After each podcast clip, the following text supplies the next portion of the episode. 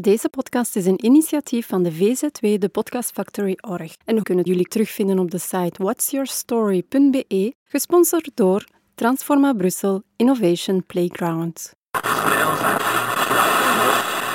You're listening to the Podcast Factory. Welkom voor een nieuwe aflevering van Midori Kast. Midori betekent groen in het Japans en kast voor broadcast. De podcast voor ecologische transitie, milieu en uiteraard alle positieve initiatieven van jullie. Vandaag zijn we hier voor een speciale rubriek van Kaya. Ik heb hier Cecile bij mij. Laten we starten met een korte presentatie. Vertel eens wat meer over jezelf, Cecile. Ja, dag Caroline. Ik ben Cecile Tonglay en ik heb een studie van handelsingenieur gedaan. Ik heb uh, tijdens uh, 14 jaar in een groot multinationaal gewerkt en daar heb ik een aantal functies op het financiële gebied gehad. Onder andere functie van uh, finance business partner en dat is degene die ik het leukste gevonden. Dus steun van de business, om cijfers te kijken, dus de keus te maken. Daar heb ik wel fun gehad. Dan ben ik financiële directeur geworden van een familiale bedrijf, een Belgische familiale bedrijf. Ik heb daar elf jaar gewerkt. In 2019, op dat moment had ik beslist om een zelfstandig consultant te worden.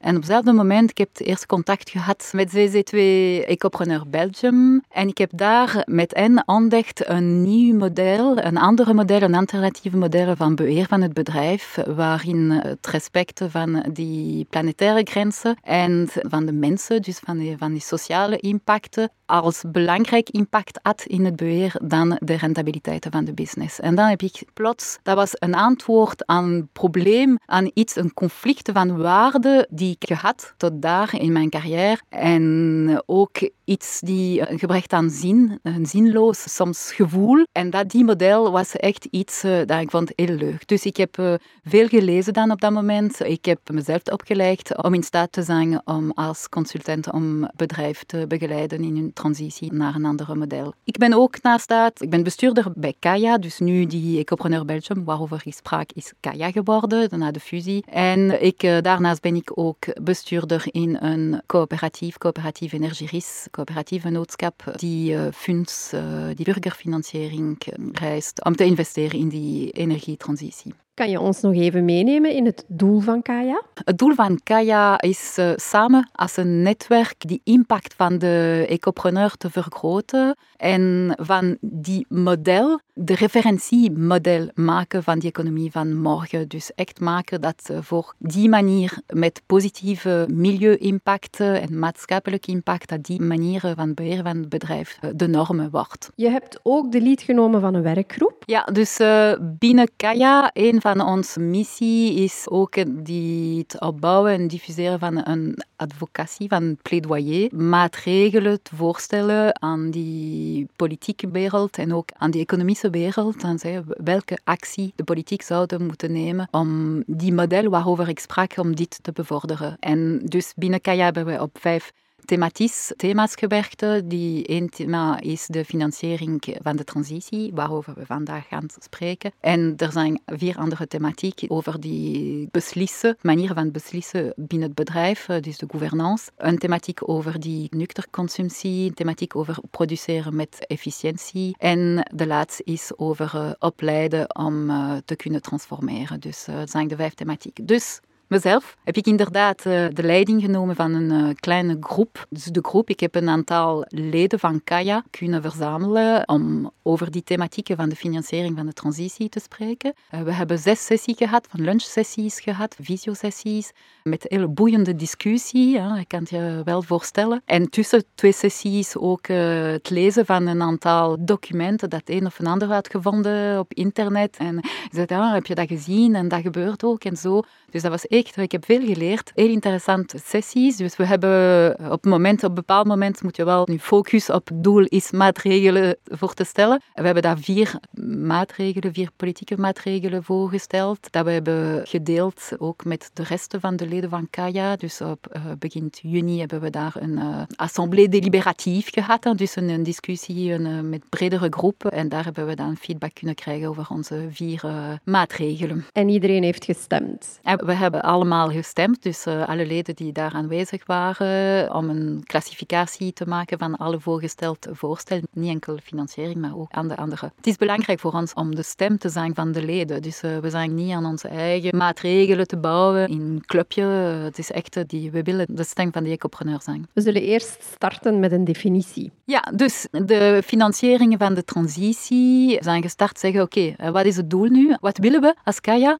Met een vaststelling dat er is een verspilling van middelen, van financiële middelen eh, vandaag. En terwijl de huidige toestand in verband met die klimaatverandering wel dringende maatregelen zou eisen. Dus waarom is dat zo? En dan hebben we ons doelstelling of de problematiek uh, zo opgesteld, een beetje aan de Rob Hopkins manier. Ik was op dat moment aan het lezen van de What If boek van Rob Hopkins, dus ik heb ja, zo kunnen we doen. En dus we hebben gezegd, laat ons voorstellen, als alle financiële middelen, of bijna alle financiële middelen, zouden kunnen bestemd worden aan het steunen van creatie, van de ontwikkeling van economische activiteit, met die planetaire grenzen en die sociale vloeren compatibel zijn. En dus antwoorden aan de essentiële behoeften van de mensen en die hun welzijn garanderen. Dat zou ons droom zijn. En de start van onze discussie in de werkgroep. Na de definitie is er ook een problematiek. Dus als we spreken over financiering van de transitie, komt zeker een eerste nadenking. Die is, uh, ja, die, ik geloof persoonlijk dat die investering in de transitie niet altijd onmiddellijk rendabel zijn. Hè? Dus, en zeker niet op korte termijn. Dus voor sommige mensen het zal niet de keuze zijn om daarin te investeren. Hè? Ze kijken liever naar die korte termijn rendabiliteit. En dan is niet altijd dit die als eerst komt, hè? de beste optie. Dat is één. Dat is iets dat zou kunnen verbeterd worden door inderdaad deze mensen of in het algemeen het publiek beter informeren over die ecologische transitie, over wat gebeurt vandaag, wat klimaatverandering en alle andere problemen dat we hebben met ons planeet. Dat is, en zo dan waarschijnlijk uh, helpen om betere beslissingen te laten nemen door deze mensen. Op de andere kant, wat we hebben ook als element, uh, als startelement genomen, is dat, dat die, de definitie van wat is een duurzaam onderneming, een duurzaam bedrijf, niet zo duidelijk is uiteindelijk. Dus we spreken, en zeker nu, de laatste jaren, spreken veel in de pers van over duurzame economie. Maar wat is echt duurzame economie? Er is geen uh, officiële definitie daarvan. En dus iedereen kan daarin inzetten wat hij denkt, wat hij ziet als mogelijk maar er zijn mensen die, klein, die denken dat maken al, uh, misschien al maken van kleine inspanningen, kleine dingen. En de rest zullen we later zien. En ze realiseren niet echt van die, hoe de toestand dringend is en hoe die ambitie hoger moet zijn. Dus, voilà. dus dat is eerst, uh, misschien moeten we dat beter definiëren en meer concreet definiëren van wat is een duurzame economie. We horen ook vaak dat we al één planeet en half hebben opgebruikt, maar dat komt precies niet echt binnen bij de mensen. Nee, en dat is iets, heeft iets negatiefs in feite. Zegt, oké, we zijn slecht, maar wat moeten we doen? Uh, zegt niet wat we moeten doen en zegt niet waar naartoe we gaan. Uh, wat is de visie op lange termijn? Dus geeft enkel de indruk dat, uh, ja, dat lukt ons niet en voilà, we weten niet wat te doen. Dus, en dat is precies ons startpunt van ons werk met de groep dat startpunt zeggen, misschien moeten we eerst de visie geven om alle bedrijven te aligneren, alle bedrijven de niveau van ambitie te geven en dat, dat de meeste ondernemers begrijpen wel over wat we spreken. Dan moeten we dat iets meer concreet zeggen. En dat is uh, precies het begint, de eerste voorstel dat we hebben uh, gevormd in onze groep uh, daarover. Persoonlijk vind ik dat ook de kracht van Kaya. Jullie zoeken oplossingen dus eigenlijk is het een bericht vol hoop. Ik weet niet tot hoever we hoop geven, maar zeker we proberen dan een richting te tonen. Dat is wel zeker. Kunnen we dan nu spreken over concrete acties? Dus eh, concreet inderdaad, dus zoals gezegd, denken we dat niet genoeg visie is van wat is op termijn een duurzame economie. En strategie. En strategie om dat te bereiken. Dus wat we stellen voor, dus als prerequisite, als voorwaarde voor elke politieke acties, lijkt het ons dringend noodzakelijk om een, referentiekader te definiëren. Bij voorkeur nationaal, als je weet, we zijn in een land met eh, drie gewesten en met een, uh, elke gewest die is verantwoordelijk voor steun van, aan de regionale economie. Maar dus een referentiekaart te definiëren om te meten in hoever een bedrijf concreet duurzaam is en, en of heeft plannen om een bepaald niveau van milieu- en sociale prestatie te bereiken. Dus die niveau, die ambitie moeten we definiëren. Dus dat zou die politiek kunnen doen samen met de burgers, met, met die, economische acteurs bepalen. En dus definiëren dus daardoor welke bedrijf, welke activiteit is dan de moeite waard om te financieren. Die enige doel, doelstelling dat we kennen, waarover de politieke mensen spreken, is die uh, CO2-neutraliteit. Dat is iets, we weten al uh, jaren, dat uh, in 2050 neutraal zijn. Maar al oké, dat is het doel, traject om daar naartoe te gaan, om, dit te bereiken, is al niet duidelijk. Er zijn discussies, die zijn aan, aan het gaan voor het moment, al, al een paar jaren. En zelf al is niet gemakkelijk. Welke zijn de stappen om daar te bereiken? En daarmee spreken we nog niet over de andere aspecten van die planetaire grenzen, over die oceaan, over het gebrek aan water, over de vervuiling. Dus er zijn nog veel andere gebied waarin we ook ons moeten verbeteren. En daarover is er bijna niet gesproken. En het is dringend, ook al zijn er ministers die zeggen dat we een pauze kunnen nemen. Dus uh, wij denken als Kaya dat zeker uh, geen pauze nodig is en dat we in tegendeel dat we sneller moeten gaan en daarvoor moeten we weten waar naartoe we willen gaan. En dat is wat ontbreekt voor het moment. Dat is ons die kader die voor het moment ontbreekt. En concreet? Dus meer concreet, die Europese Unie heeft de laatste jaren gewerkt op de Europese taxonomie. Hè? Dus het bepalen wat is duurzaam en niet duurzaam.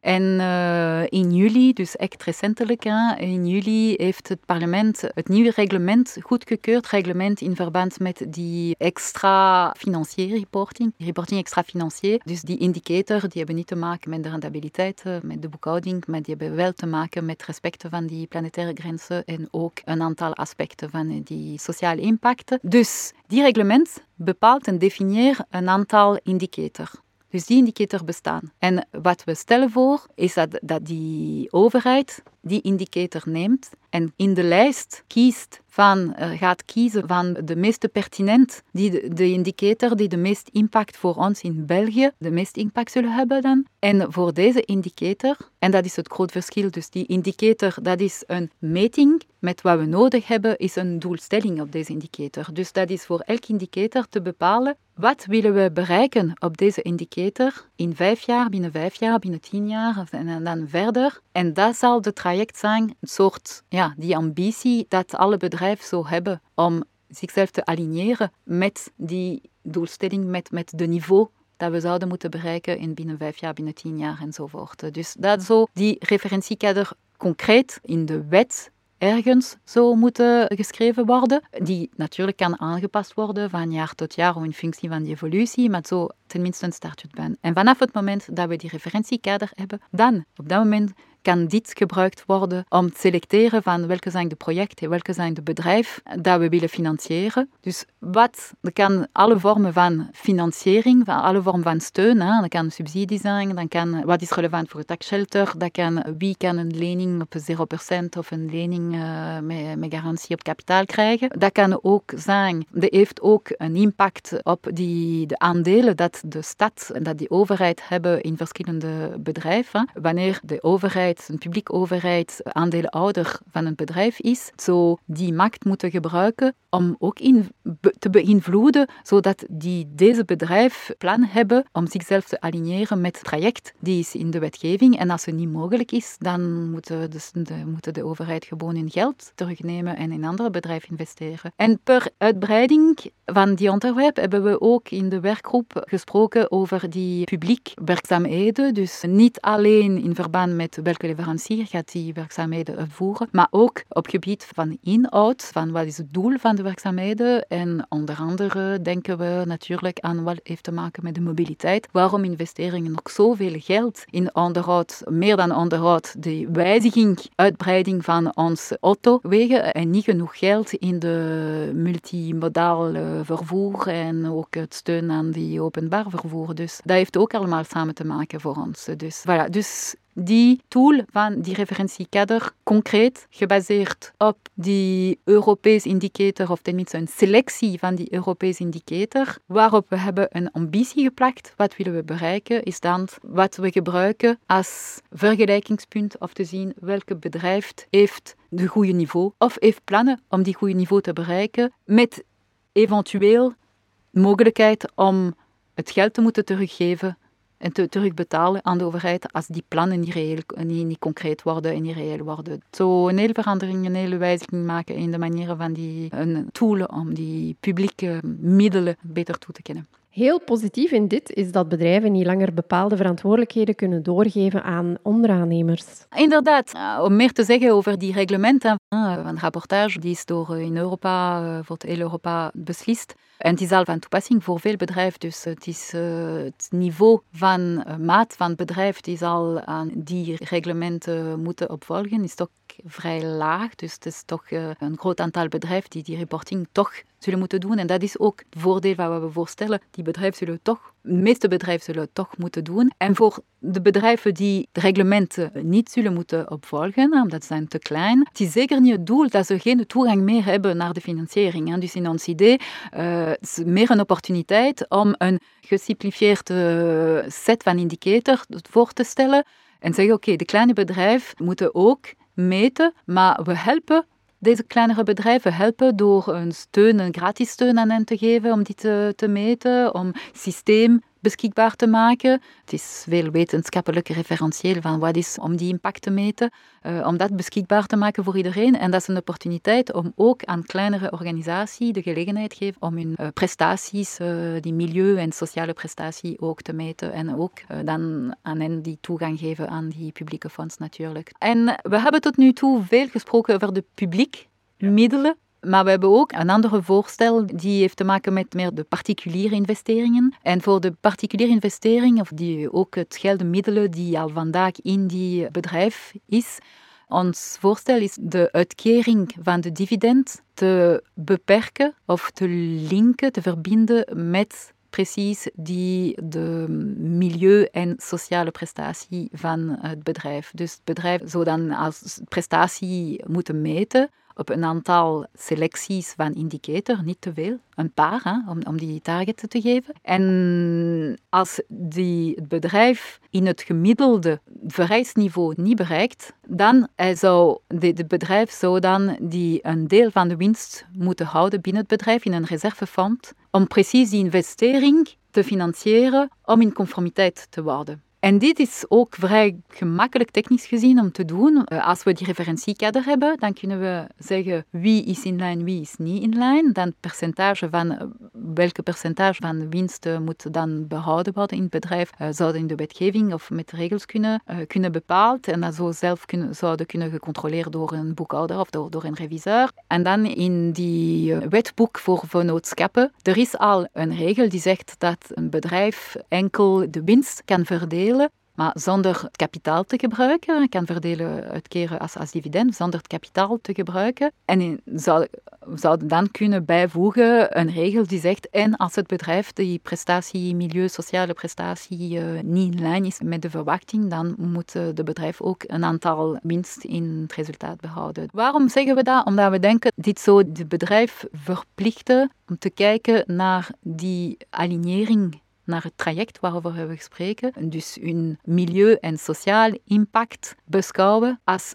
prioritair op de rentabiliteit ten opzichte van de rentabiliteit voor de aandeelhouders of die hoogste opbrengsten of hoogste salarissen voor directeur enzovoort. Dus uh, een beetje dan die prioriteit in het bedrijf op een andere manier te kijken door die regel. Ik wou gewoon zeggen dat er een tweede positief aspect is. De bedrijven die hebben geen controle over de keuze van aandeelhouders, maar op deze manier hebben ze wel geen keuze meer. Als ze hun geld willen, moeten ze bezig zijn met de beslissingen die een impact op het milieu hebben. Cecile, zijn er ook nog andere acties voorzien? Ja, dus we hebben nog twee andere maatregelen opgesteld in de werkgroep. Eén heeft te maken met de bankwereld. Ik weet niet of je weet, maar dus Belfius, sinds de crisis van 2008, uh, Belfius is een nationale bank, dus de eigendom van Belfius is in de handen van de overheid. Daarom stellen we voor om Belfius om te vormen tot een echte Belgische klimaatbank. De missie van Belfius mag niet zozeer zijn om, om dividend te genereren, maar om een voorbeeldige en innovatieve diensten aan te bieden die die economische en sociale transitie ondersteunen. Bijvoorbeeld zo een uh, manier zijn om een mogelijkheid te geven aan die overheid om die pensioenfonds van de functionarissen, die openbaar pensioenfonds, te investeren in duurzaam bedrijf. Zo ook een bank die investeringsproduct zo aanbieden. Die zouden gericht worden op de ecologische transitie van die economie, kortsluiting lokaal. Waarschijnlijk met een lange periode van investering, maar waarom niet met een gegarandeerde kapitaal in Kuntenpaar, dus uh, tot een bepaald plafond. Eventueel ook uh, hypothecaire lening tegen een gunstig in ruil van een duurzame energierenovatie van, van die aangekocht bouw. Uh, het zijn allemaal idee. Maar bon, ik ben geen specialiste van de finance van de bank, dus ik laat aan de specialisten om te bepalen eh, wat zo de beste producten en de beste diensten zijn om echt in steun te zijn van die economische transitie en exclusief in steun te zijn van die economische transitie in die activiteiten van Belfius.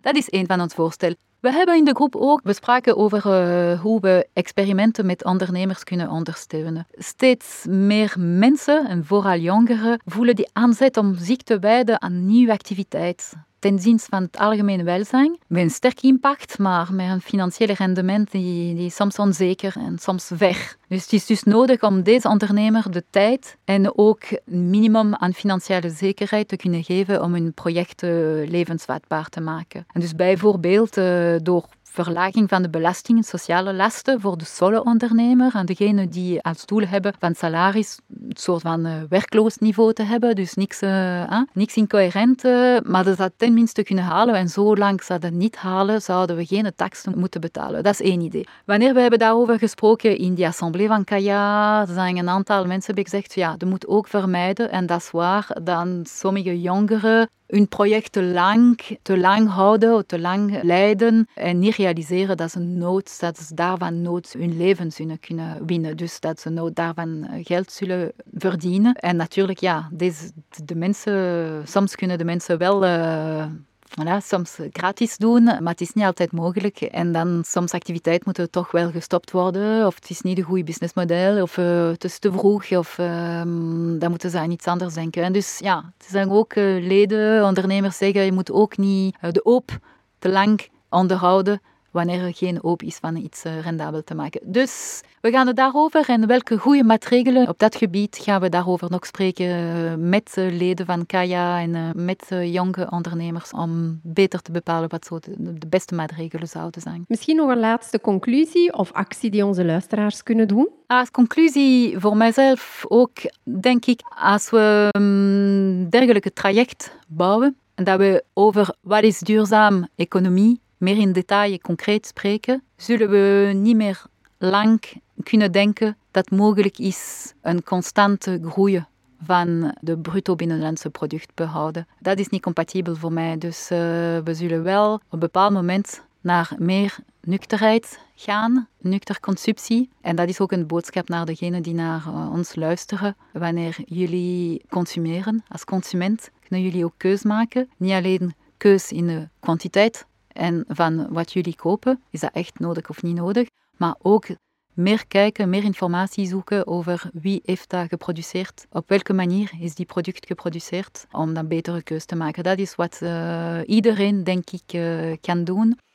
En om terug te komen naar die groei, ik denk persoonlijk dat, zoals ik heb gezegd, dat niet mogelijk zal zijn om dat blijven, die uh, bruto binnenlands producten te blijven laten groeien. En geen enkele stad, voor zover ik weet, heeft tot nu toe gewerkt aan wat is het goede model van governance, van samenleving, wat is het goede model om te kunnen leven in een maatschappij met een minder grote economie of een andere economie en geen constante groei. En dat is een echte uitdaging. En dat is iets voor mij in alle wat ik lees en alle mijn persoonlijke gedachten, iets die ik wel, allee, die veel komt van hoe kunnen we doen. En dat is buiten de scope van Kaya, omdat Kaya kijkt naar steun naar economie. Maar dat is iets die we zullen wel op even na de moment daarover moeten spreken, denk ik. Wat ook een goed idee is, is dat we als ouders onze kinderen leren om niet meer zoveel materiële zaken nodig te hebben ze bewust maken over low consumption. En dat is dus inderdaad die opleiding van de jongere generatie. Ik denk dat zijn al